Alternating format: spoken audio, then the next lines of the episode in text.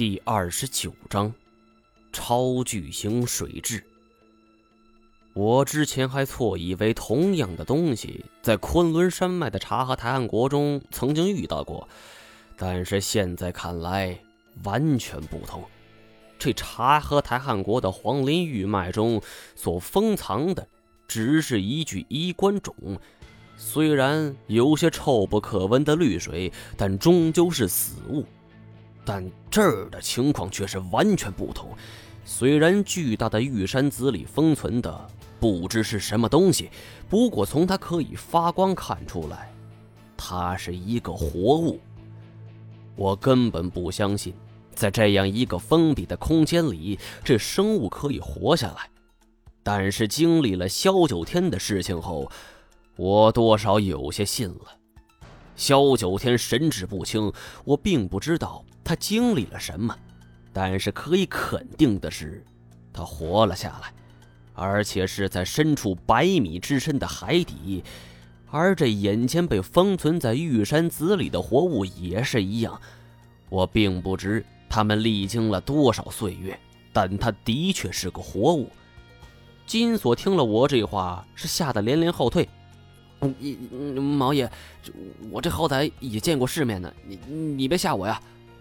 他说的没错太贤突然开口了，走上前来抚摸着玉山子，转而问行洛：“有危险吗？”行洛叹了口气，说：“他也并不知道。”程天侯这个时候气色略有好转，但是呼吸很费劲儿。只见他大力吸了两口气儿：“哎，这、这、这是玉琮啊！”我一时没听清。什么玉琮？金锁解释说：“这是程天侯发音不准确，这东西是有专门的说头的。行里人称之为玉虫，是随着玉石一起成长起来的。这光景少说也得有个几亿年吧，所以非常珍贵。这种东西，那往往身价也跟着翻番，动辄上亿。我故意逗他，问他看眼前这玉山子是多少钱呢？”金锁咂摸着嘴，不可估量，这不可估量啊！这就是价值连城，价值连城嘛！金锁的话突然还在周围回荡的时候，只听得咔啦啦数声，这玉山子上突然出现了裂缝，只是一瞬间，这裂缝咔的一声扩大，整座玉山子从中间裂开。我操！这这五行大山压不住你！我们只觉是一阵疾风扑面，一条黑影冲着我们的面门就冲了过来。我去，里边的虫子活了！这一座玉山子实在太大了，它轰然倒塌的时候，砸的地面是尘埃滚滚。我们全都闭上眼睛，是捂紧口鼻。可是没想到，刚刚驱散了呛鼻的尘埃。这条似蛇非蛇的怪物便已经冲至身前，我根本来不及看清楚这个东西是个什么样子。太前则是反应迅速，他紧跑一步跳到我的身前，一拳就挥了出去，牢牢地砸在了黑影的身上。这条黑影翻着跟头便飞了出去。虽然太前这一下得逞，但是自己也是牵动了腿上的伤口。而且这怪物貌似有很强的反弹力，这太前竟然是被生生震退了三四步。这个怪物是去来如风，虽然看不清楚长相，但是可以估算出它的个体差不多四米长。看似它力量威猛，我反倒不怎么担心。想必是前边经历的蛔虫和千足尸毛令我心有余悸吧。我反倒觉得这种大体型怪兽，这要很容易收拾。只见太前倒退了三四步，才彻底定住身子，可是却是微微皱眉，不知是因为他刚刚牵扯了伤口，还是因为被震退的震惊。我手电光扫过去，只见这个怪物四米多长，是薄细身粗，通体碧绿。跟吸附在段和风身上的水蛭是一模一样，只不过要大得多呀。这简直是个超级怪物级别的水蛭。被这种东西给吸上一口，那就直接可以跟这个世界说拜拜了。金锁，开枪！我大吼一声的同时，也同时解下猎枪，瞄准这怪物。可没想到，扣响扳机之后，就听得“嗒嗒”的空响，并没射出子弹。糟了，在水里游来游去，这猎枪受潮啊！但是还没等我们反应，这巨型水蛭身子一弹，朝着金锁面门就直冲而去。这金锁不管三七二十一，这闭上眼睛，是咬紧牙关，握住枪口，这枪托直接就抡了过去。我去你妈的！砰的一声巨响，这巨型水蛭与猎枪枪托来了一个亲密接触。虽然水蛭再次飞了出去，但是金锁这一下力量太大，这猎枪竟然从中折断，金锁虎口也被震出了鲜血。我操！这他妈什么假冒伪劣？金锁是一脸的惊愕。虽然说这种猎枪是土制的，但是也有无缝枪管这种技术是糅合其中。但是没想到，只是这么一下，竟然就被硬生生给折断了。这是搞笑吗？转眼间，就见水蛭是再次腾跃而起，就向着那手无寸铁的行路而去。我情急之下，就将手中猎枪是远远的抛了出去，这不偏不倚的砸中了巨型水蛭。几次攻击不得手，水蛭是恼羞成怒，他抖擞精神，晃动身子，发出一声怒吼。我们从没听过这水蛭的叫喊，而这是第一次。他的吼声是接近于破锣，呃，这音高而且音质是声音十分刺耳。王爷，我们扛不住了，你想招啊？巨型水蛭还不等我们有所反应，再次弹起身子，而这一回，他将目标换成躺在地上已经动弹不得的成天侯。程天侯吓得是惊叫连连，太前剑姬则是右腿撑地，纵身前跃，同时右手金光一闪，这金色短剑持握手中，毫不犹豫地向前刺去。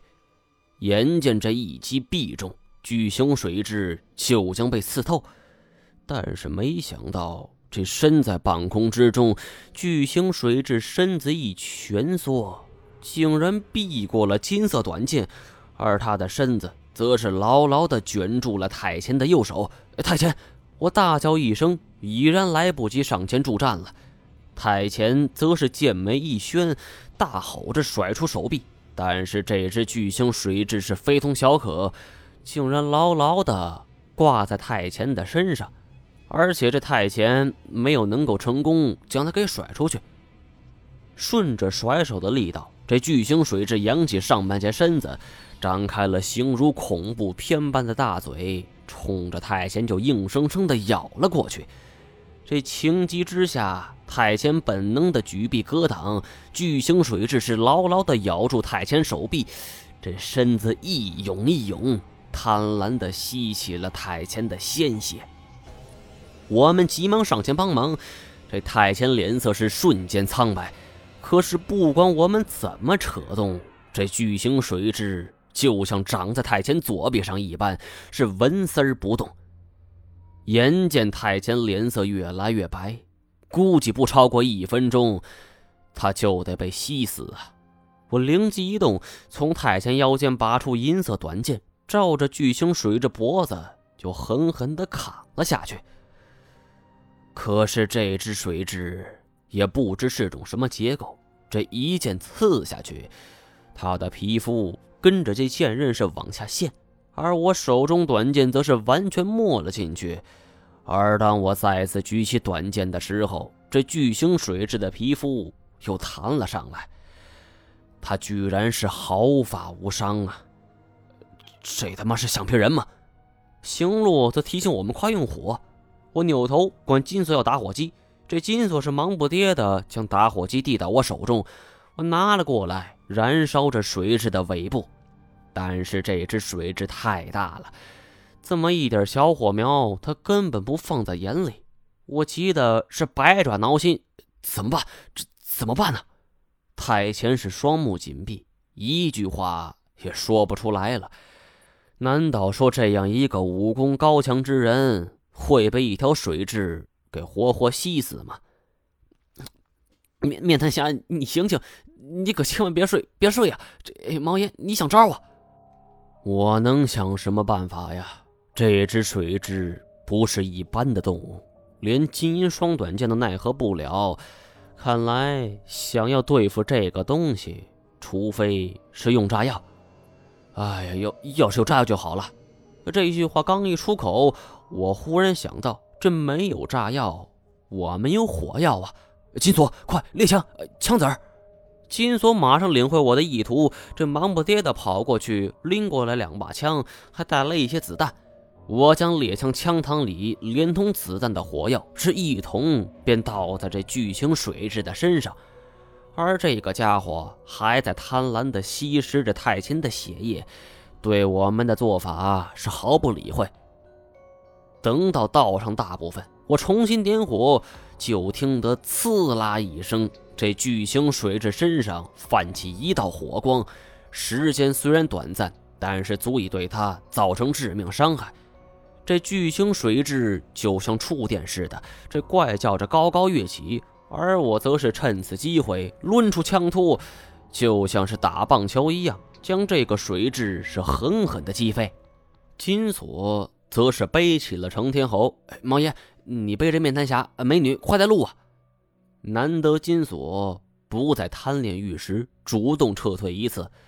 可是经历了刚才这一番恶战，我左腿伤口已经渗出了不少的血呀。但此时我却是浑然不觉，背着已经陷入昏迷的太前，这一瘸一拐的跟在队伍后方。我将手电叼在嘴里，跑起路来是一晃一晃的，很难看清楚。只能够依稀看到这前方有两个人影儿，身后留下了巨型水蛭的怪叫。我现在是真正的慌不择路，太前连人面鸮都能轻易对付，今天却会阴沟里翻船。我的天哪，我都不敢相信眼前这一幕。但是心中无论如何再也接受不了的话，那也没办法。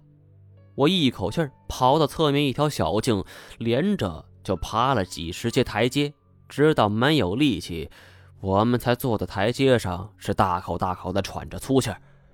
我左腿传来一阵剧烈疼痛，低头一看，伤口再次崩开，是鲜血直流。仓皇处理一下伤口后，这全身再也没了力气，也不管膈应不膈应，便躺在台阶上休息。看着太前，他已经昏迷过去，叫他几声都没反应。喂了他一点水，见他喉头涌动两下，我是松了一口气儿。呃，这是什么地方呀？我用手电光照射观察了一下周围的环境，这两边是浮雕墙，一面采用阴刻，一面采用阳刻。这阳刻的一面。记载着金国从建立到鼎盛时期，而这阴刻则记录着金国由盛转衰的际遇。我看着左右两面墙壁，心中十分困惑。这古代建筑浮雕，要么统一阴刻，要么统一阳刻，还从来没见过这种一面阴刻一面阳刻的。毕竟古代讲究对称美，这不对称的。那这种称为后代美学，这古人不能理解呀？难道说这里有什么不可告人的秘密？